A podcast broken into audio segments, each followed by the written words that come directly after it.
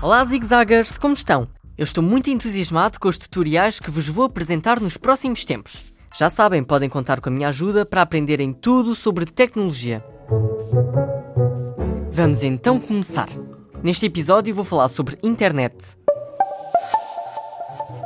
O dia 27 de agosto de 1976 marca o dia em que a internet foi projetada.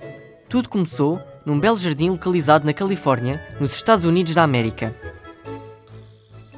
À partida, não parece um local muito provável para a criação de uma grande inovação, mas há 40 anos, vários cientistas estavam longe de imaginar que tinham inventado algo tão bom. Ah, e íamos esquecendo de dizer que tudo aconteceu sobre uma mesa de piquenique. Conseguem imaginar? Foi lá que o grupo de cientistas testou o equipamento. Equipamento esse que hoje chamamos de internet.